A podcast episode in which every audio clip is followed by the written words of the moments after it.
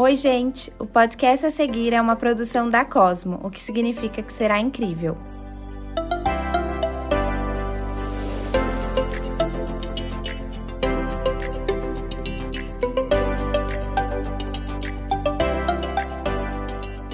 Eu sou Ana Cristina Sampaio, comunicadora e criadora de conteúdo e apresento o CosmoCast, podcast que busca inspirar, entreter e informar quem nos ouve através de jornadas interessantes. Com diferentes pontos de vista, escolhi convidados que irão partilhar suas histórias de sucesso, experiências e o que aprenderam em suas jornadas. E como bônus, alguns episódios diferentes para fazer um bom mix. Tudo para ajudar na busca da nossa melhor versão se inscreva e compartilhe com os amigos.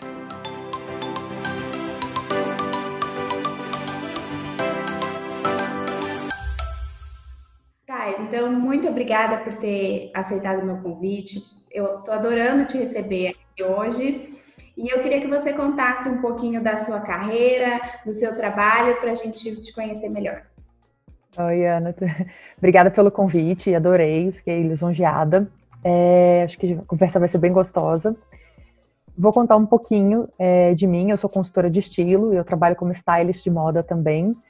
Mas a minha carreira no mundo da moda começou há muitos anos. Eu trabalho mesmo no ramo da moda há mais de 20 anos.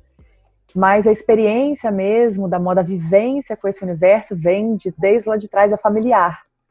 Porque a minha mãe foi modelo, ela teve confecção, então isso desde quando ela estava grávida de mim, era antes de mim, grávida de mim, eu ia para os desfiles lá na barriga, né? Depois a gente, ela me levava para os desfiles é, neném no Moisés, depois ela abriu a confecção dela, então eu fazia parte, eu brincava embaixo das araras.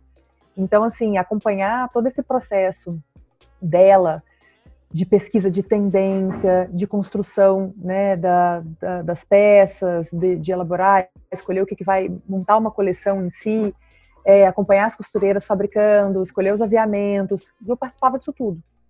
Né? Então, óbvio que quando eu tinha, já era nova, mas já com idade, né, adolescente, eu queria trabalhar com moda, né? Não ah, tinha outro sim. caminho. Tá. Não ia ter outro, só que eu comecei como modelo. Ah. Eu quis ser modelo, como ela foi também. E eu comecei a trabalhar como modelo com 15 anos, é, já com 16 já estava morando em Paris. Já fui, então eu fiz, é, eu morei 12 anos fora. Eu fiz todo o roteiro internacional tradicional de uma modelo, Paris, Nova York, Milão, Tóquio. Então tive muita experiência internacional, trabalhei com gente muito interessante, né, e, e variado. Então foi, eu fui praticamente, minha vida foi uma escola de moda, praticamente isso. Então eu tive é, convivência com grandes fotógrafos, com ótimos stylists. Então, isso tudo eu consegui trazer para o meu universo né, de consultora de estilo e entre outras coisas que eu participei também. Então, foi, foi muito rico mesmo. Quando eu deixei de ser modelo, que eu já queria fazer outra coisa, eu fui para a área de publicidade.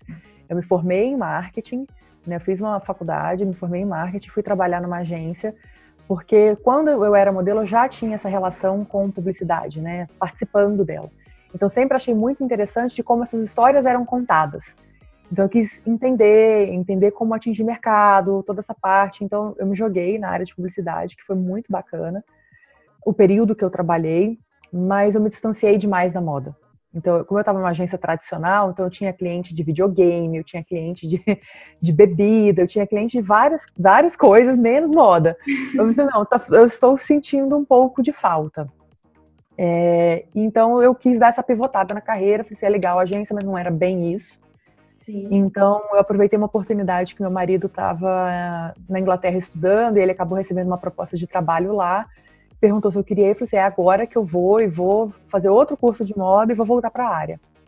Então eu aproveitei, eu fiz um curso de Fashion Buying Merchandising na Fashion Retail Academy, que é uma escola do grupo Arcadia que é dona da Topshop, Topman, é um grupo bem grande lá na Inglaterra, bem importante. E eles montaram uma escola para formar profissionais para trabalhar para eles.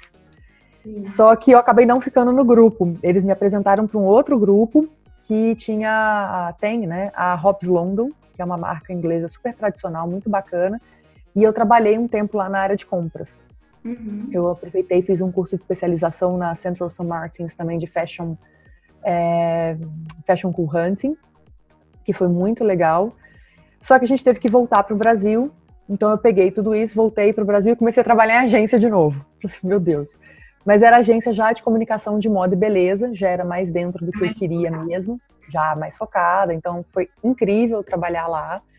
Eu tive ótimos clientes, eu tomava conta do núcleo internacional, que era Michael Kors, Calvin Klein, todos os clientes internacionais que vinham eu liderava. E de nacional eu tive algumas também, que foi da FIT, que a gente fez toda aquela transição de marca que hoje eles têm, que eles tinham aquela florzinha, né? Depois agora passou para um layout mais limpo, tal, então um novo posicionamento, que foi o meu time que fez. E tive Jacques Vartanian, Core, enfim. Então ali mais experiência. Eu passei agregando diferentes aspectos, né, da moda durante a minha vida inteira. Uma bagagem Só que não, enorme. Não, é, e, e muito complementar, isso que é o mais legal, né? Porque. Realmente, eu acho que depois a gente eu, tem eu que tive... uma outra conversa. É. para falar mais, para conversar mais. É, até assunto.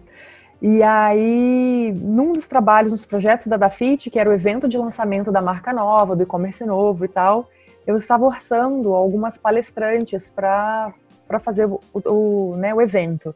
E nisso eu conheci a oficina de estilo, que é extinta, não existe mais, mas é da Fernanda Rezende e da Cris Anete. E elas são uma, era uma dupla de consultoras de estilo e eu me encantei com isso. Falei, assim, é isso que eu quero fazer. Eu demorei, né, para chegar, mas tudo me formou e hoje eu consigo usar tudo de uma forma muito global no trabalho que eu tenho hoje. E dali eu fiz o curso de consultoria de estilo, já estou há quase 10 anos trabalhando com isso, muito feliz, realmente me encontrei e eu consegui esticar o braço da minha consultoria, né, do meu trabalho hoje, não só para pessoas físicas, né, as, as clientes é, finais, tanto quanto para marcas, principalmente por causa de toda a minha bagagem, né, Sim. e eu dou treinamentos e tal, e, e, a moda, porque fez parte, eu faço cobertura de semana de moda, enfim, tudo fez sentido e hoje eu consigo ter vários braços e consumo consciente que sempre que a moda do bem, né, na verdade, eu trago o consumo consciente ele faz parte do meu moda da, da, do guarda-chuva moda do bem, né? Que eu falo que a moda do bem ela pode, eu não falo só do consumo consciente, ela pode ser do bem de inúmeras maneiras. Ela pode fazer o bem para minha cliente de consultoria de estilo que resgatou uma autoestima, que conseguiu os objetivos dela no trabalho, que ela evoluiu de alguma maneira. Sim. Essa é, pode ser uma moda do bem porque ela vai consumir menos e mais inteligente né, que essa, entra nessa parte de consumo consciente, pode ser moda do bem na questão de sustentabilidade, que aí vai desde os braços sociais, ambientais e econômicos.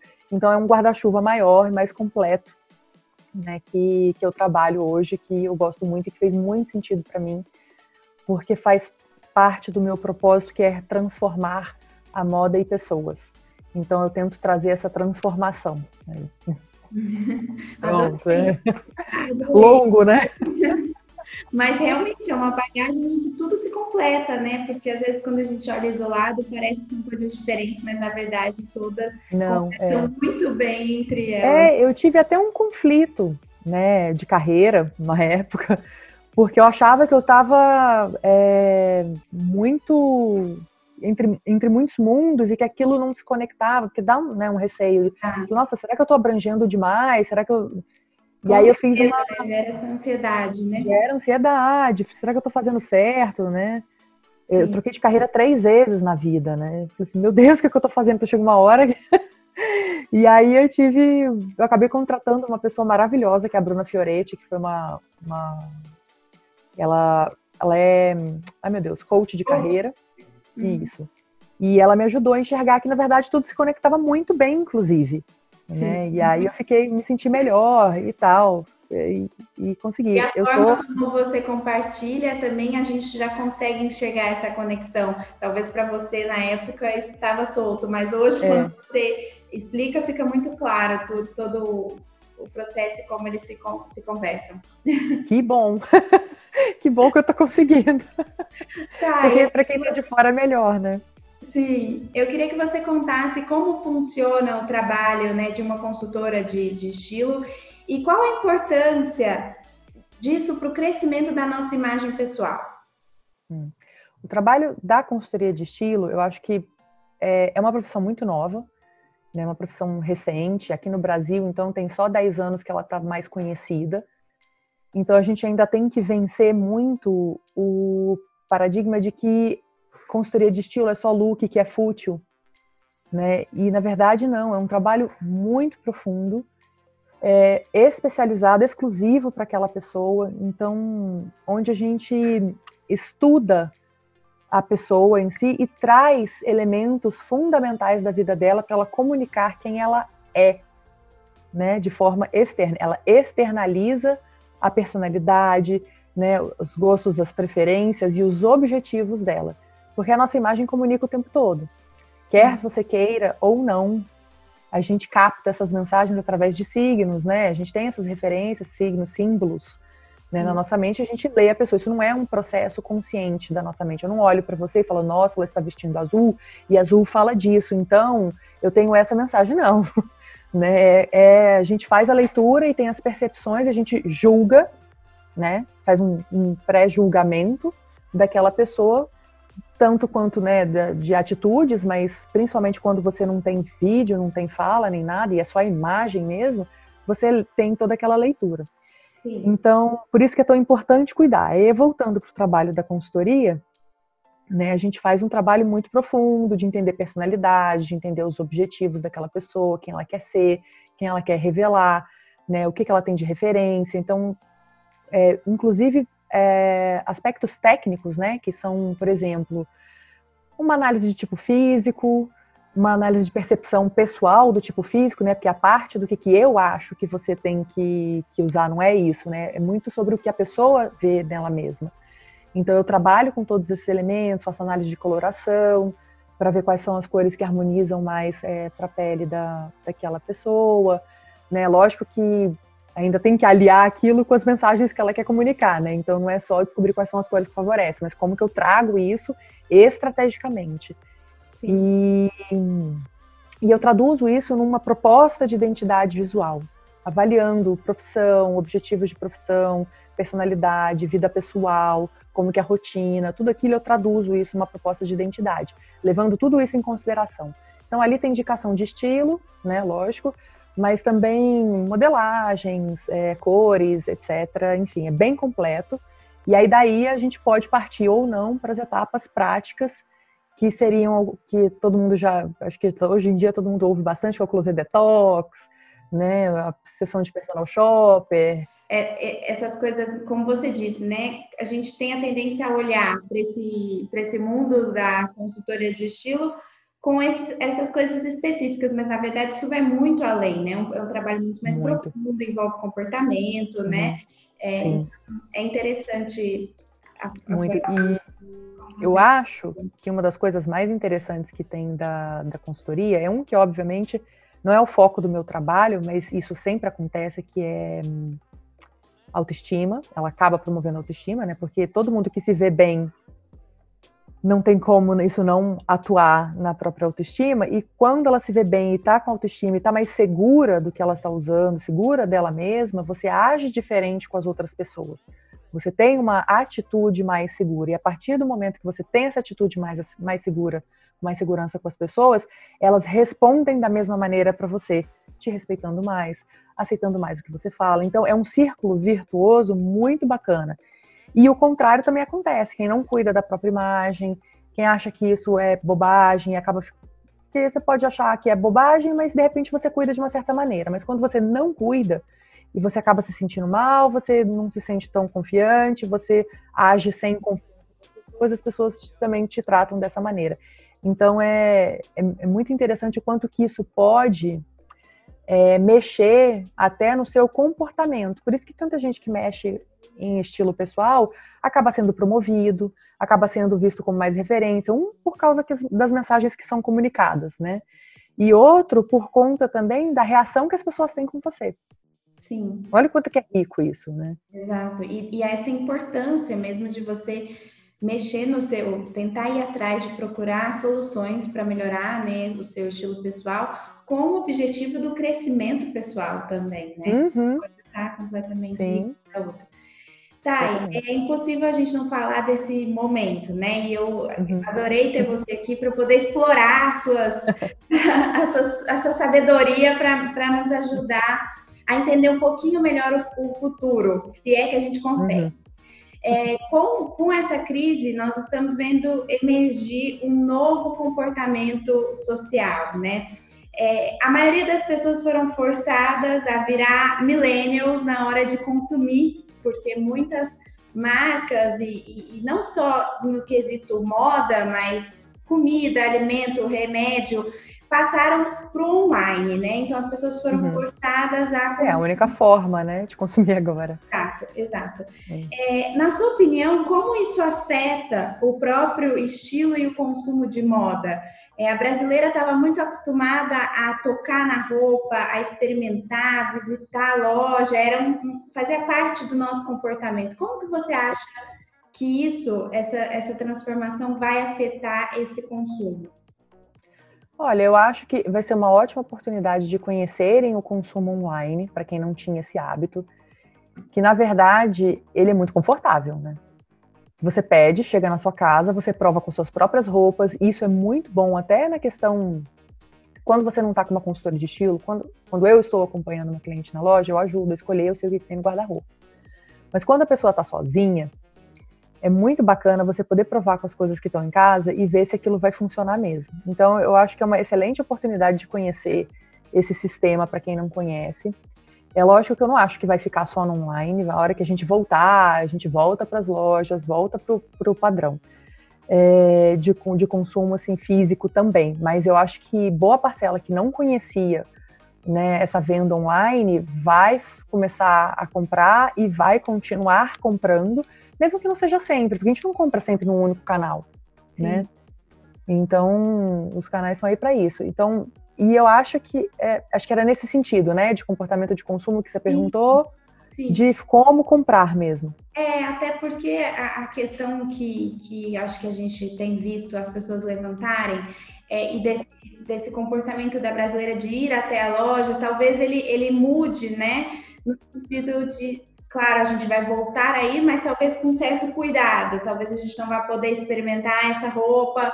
É, é, como isso momento, vai ficar? A, a troca, enfim. É. Como, você acha que como isso, vai ficar? O, o, próprio consumo em si da moda, que a gente passe a olhar de outra maneira essa ida enquanto, loja? É, enquanto a gente não tiver uma vacina, enquanto a gente não tiver uma solução para esse problema que a gente está vivendo, quando as lojas voltarem, com certeza vão existir cuidados sanitários. Eu andei conversando com algumas marcas e assistindo fora, então o que você prova tem que ficar, a roupa fica de quarentena. Eu não sei como que isso vai funcionar na prática, porque o estoque é finito. Então, se alguém prova e aí você tem que colocar a roupa de quarentena, né, dentro da loja, e chega um outro cliente que é aquela peça, mas só tem aquela que foi provada, realmente é um, vai, não vai ser muito simples, é. vai ser um desafio. Né? Vamos ver como é que isso vai ser. Eu acho que a gente não tem muito muito fórmula ainda, não dá para saber como que vai ser, mas vai ter que adaptar sim. Provador vai ter, vai limitar, eu sei que vão limitar pessoas dentro da loja, os provadores também vão ser higienizados o tempo todo, vai mudar o comportamento. Eu acho que algumas pessoas vão ter receio de, de provar, Sim. Também. Acho, é. E, e, com a quarentena, a gente teve a oportunidade de olhar várias vezes para o nosso armário, ver e rever as nossas roupas, as nossas combinações, né? E isso acaba uhum. criando um novo relacionamento com, com o estilo pessoal. Como que você acha que isso também vai traduzir em compras, por exemplo, daqui para frente? Você acha que a gente vai ter um olhar mais estratégico, por exemplo, na hora de comprar, que a gente vai pensar um pouco ah, mais? Espero que sim. eu acho que, mas eu não sei se as pessoas tiveram tanta clareza assim de olhar para o guarda-roupa dessa forma que que você falou. Sim. Porque não é muito simples mesmo. Eu até compartilhei há pouco tempo no meu Instagram que eu, mesmo eu, mesmo eu sendo consultora, mesmo eu trabalhando com isso todo o tempo, eu tive um gatilho com meu guarda-roupa também. E, e, é curioso, que eu acho que cada um teve o seu, depois eu quero que você me conte se você teve algum. É, eu precisando de roupas para ficar em casa, mas assim, eu tô trabalhando, eu tô de roupa de trabalho, só que coisas um pouco mais confortáveis, porque, né, não faz sentido. E eu não tinha. Exato. Eu tenho roupas urbanas. Que é até o tema da, da próxima pergunta, que era justamente isso, porque a gente né, mudou. A gente Muda. tem mesmo, realmente. Não faz sentido você usar aquela calça de vinil, né, que é meio um pouco desconfortável. Não é desconfortável para andar na rua, tá tudo bem, mas de repente para ficar em casa sentado o dia inteiro e tendo que fazer mil outras coisas porque você tem que to tomar conta da casa, tá, a gente está sem funcionário, e aí eu tenho cachorrinhos, e... não dá. Então assim, muda. A roupa muda um pouco, né? E eu acho que ela vai ela vai mudar já que a gente entrou nesse assunto, né? Ela vai, vai mudar, sim, um pouco, mas não totalmente, porque, de novo, quando a gente volta a assumir nossos papéis na rua, hábitos antigos vão voltar também. É lógico que eles saem um pouco transformados, assim como se você olha para trás na história, a gente tem vários avanços, né? Após algumas pandemias, a gente tem é, épocas muito austeras, né? Muito difíceis. Uhum. A moda sempre fica de uma forma mais limpa, é, consumimos menos, igual vai acontecer e tal, mas depois, à medida que a gente vai voltando para nossa rotina normal, a gente esquece. Sim. A gente tem a memória um pouco curta. Sim. e volta a querer trabalhar isso. E estilo pessoal é o que vem crescendo mais, ainda bem, porque quando a gente tem um estilo pessoal evoluído, percebido e trabalhado, a gente se blinda muito dessas influências externas. Então, você pode ter tendência de moda, você pode ter um monte de coisa acontecendo, mas você consegue ter conhecimento suficiente para filtrar aquilo que só faz sentido para você. Então, voltando à sua pergunta, que de repente a gente tem esse relacionamento com guarda-roupa em casa e começa a revisitar as roupas, faz a gente ter ou gatilhos, ou questionamentos, ou parar e olhar e refletir um pouco mais sobre o que, que eu tenho no guarda-roupa e o que, que isso diz para mim. Sim. Porque ele diz alguma coisa. Igual disse para mim que eu tava armada para trabalhar, mas eu não me permitia ter momentos casuais. Você entende? Então, assim, tem. Se a gente olhar com essa frieza para o guarda-roupa, ele tem informações importantes da nossa vida, né? Eu vi que eu precisava dar mais atenção para minha vida casual, para minha vida fora mundo batalha. É, eu tinha armaduras de trabalho. Legal, tudo bem, só que eu não sou só trabalho. Né? Então você tem que tentar achar esse equilíbrio. E o mais curioso é que eu faço isso o tempo inteiro com as minhas clientes. E não estava olhando para o meu próprio. Né? Casa de ferreiro, espeta de pau. Exato. Mas agora eu já olhei, já vi, já estou arrumando. Mas e, e são várias histórias. É, Dá esse primeiro passo também, né? É. Então, até compartilhando uma história de uma cliente que a demanda dela para mim de contratação de trabalho era adequar o vestuário dela para assumir um cargo de liderança na empresa familiar. Bom, legal. Vamos adequar mensagens e tal, como é que é a sua empresa e assim, assado. Durante o trabalho, e eu vendo, fazendo o closet detox dela, olha como é que o armário fala. Tinham várias peças que ela falou assim, ah, isso eu não gosto. Eu falei, ah, mas por que, que você tem? Ah, porque foi minha mãe que me deu. Ah, legal, às vezes a gente tem um sentido. Só que isso começou a repetir, a repetir, a repetir. E eu via que 90%, 90 das peças dela, quem tinha escolhido era a mãe, era a irmã, era alguém e não ela. E aí depois eu fui entender que eu percebi e perguntei isso para ela e eu trouxe essa resposta, mas eu precisei perceber e poder perguntar para ela poder falar que na verdade ela aceitava todas essas roupas porque ela queria se adequar a que os pais esperavam dela visualmente, de personalidade que, o que eles tinham de expectativa que ela fosse para assumir a liderança da empresa. Então ela se perdeu no meio disso tudo. Ela já não sabia mais quem ela era. Então ela chegou nessa busca do trabalho da consultoria, mas ela estava precisando, na verdade, desculpa, casa, né, gente? Imagina. É se reencontrar. E óbvio que isso nas roupas faz sentido. Olha o tanto que é profundo. Sim. É uma coisa né? que não dá nem para perceber, né? É, é... Não, nem ela se dava conta. Eu comecei a conversar e perguntar, e de repente ela soltou aquilo tudo. Falei assim, nossa, né? E aí então eu me preocupei menos até no trabalho, até fiz um ajuste, menos em atender o que ela me falou que era esperado no trabalho dela visualmente e trazer mais a personalidade, resgatar mais quem ela era e trazer e falar assim, se assume, você não vai, não adianta, você não, óbvio que a gente tem que atender certos requisitos para o trabalho, mas se você não assumir a sua personalidade, quem você é, você vai viver um personagem, vai viver sendo infeliz. Infeliz, exato. É. Eu e tá tô, tá sendo uma libertação para ela, é muito legal. Eu adorei e depois eu quero até descobrir mais também sobre esse mundo que eu acho que eu que estou precisando de uma, uma consultoria. Agora já cheguei a essa conclusão. Ai, o olhar de fora é sempre bem-vindo.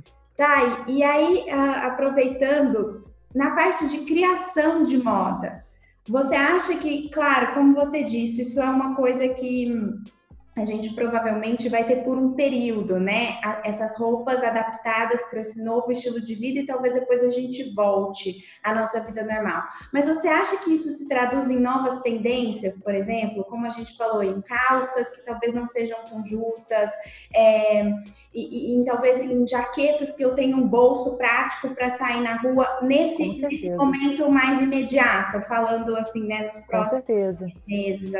Não, com certeza altera. E quando eu falo que volta, volta transformado, não volta igual.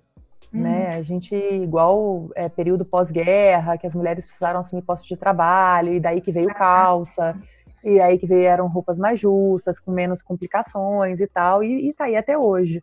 Né? Então a gente tem essa, essa mudança para roupas mais confortáveis, principalmente porque a questão do home office ela não some né? Eu acho que e tem inclusive muitas empresas que durante essa quarentena, esse isolamento social, descobriram que não era necessário ter um escritório Exato. e que funcionou muito bem e que já divulgaram. Pena que eu não estou lembrando do nome agora, mas e que já divulgaram que vão funcionar em esquema de home office. Então, e é muito mais inteligente, né? Óbvio que tem muitos, muitos trabalhos, muitas profissões que isso não é possível.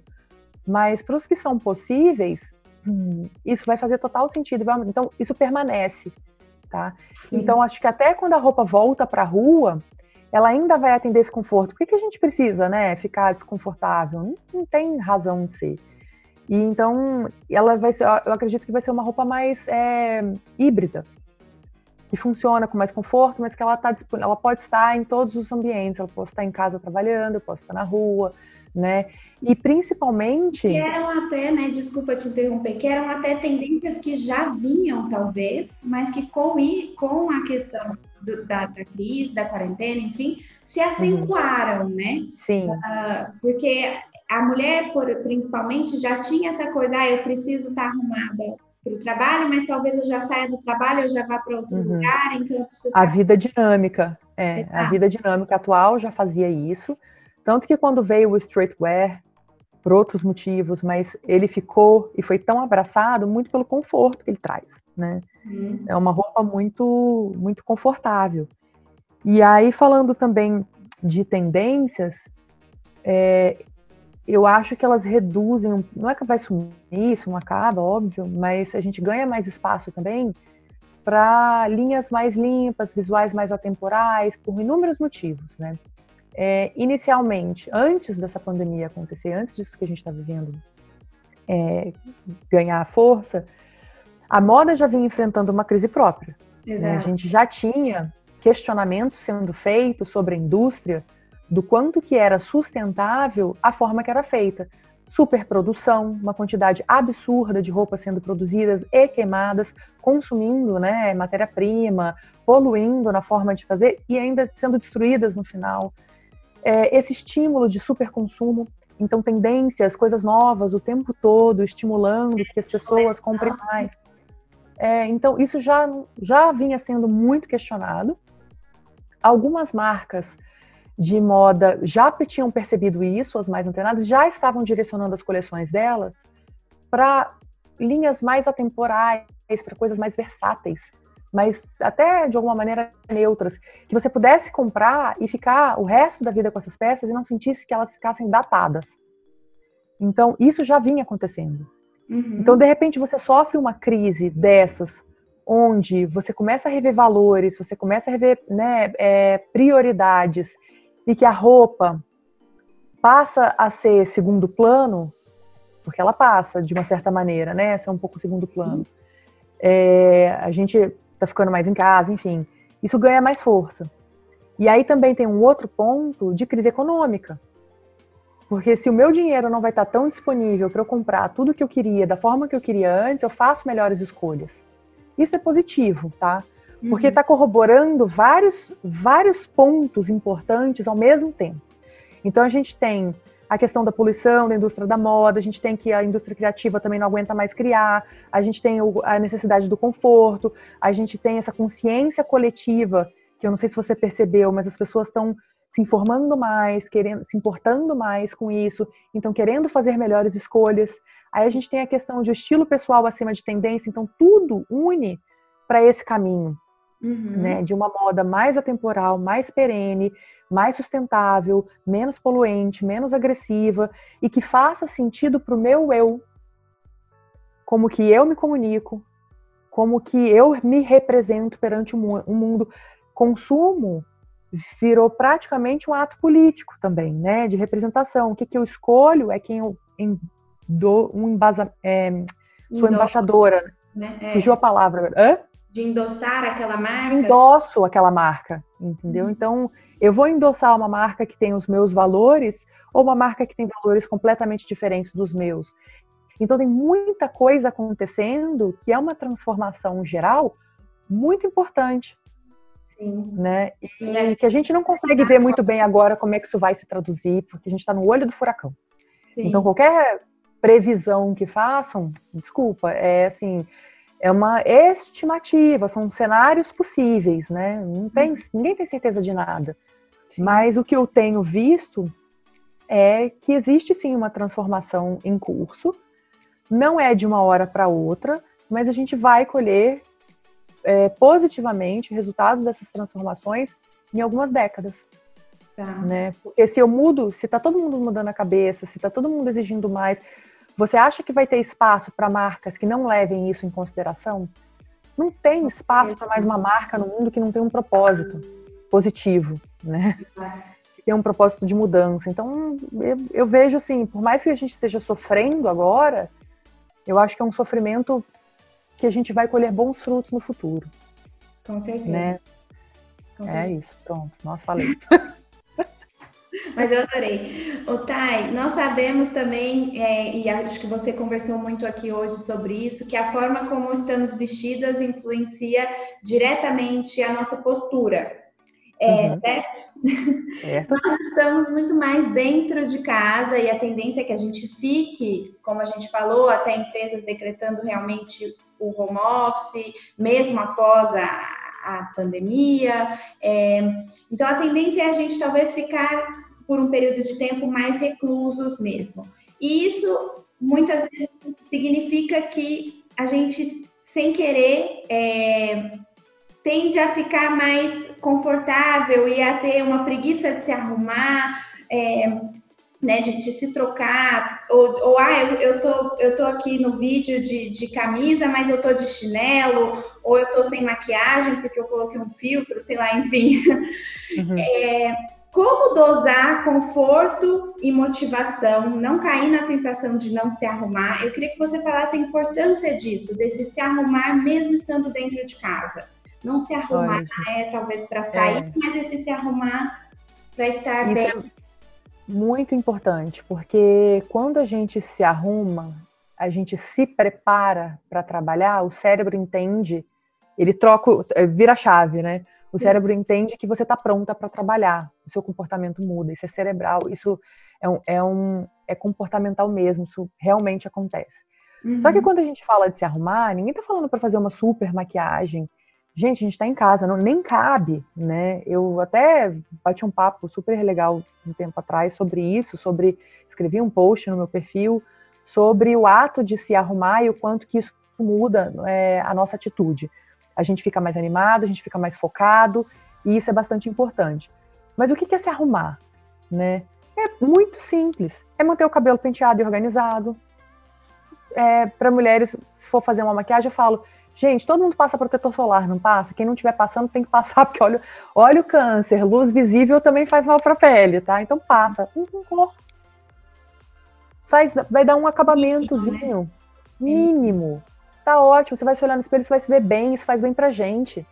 Né? Não é só, além, de, além do que, a mensagem que você comunica pro outro é que você se preparou para estar ali. Você se uhum. importa. Né? Se eu estou fazendo uma reunião, eu não gosto de fazer reunião com gente que está descabelada. Sim. E não é por questão de julgamento, ai, que horror, tá descabelado. Assim, Nossa, essa foi a atenção que você deu para lidar comigo?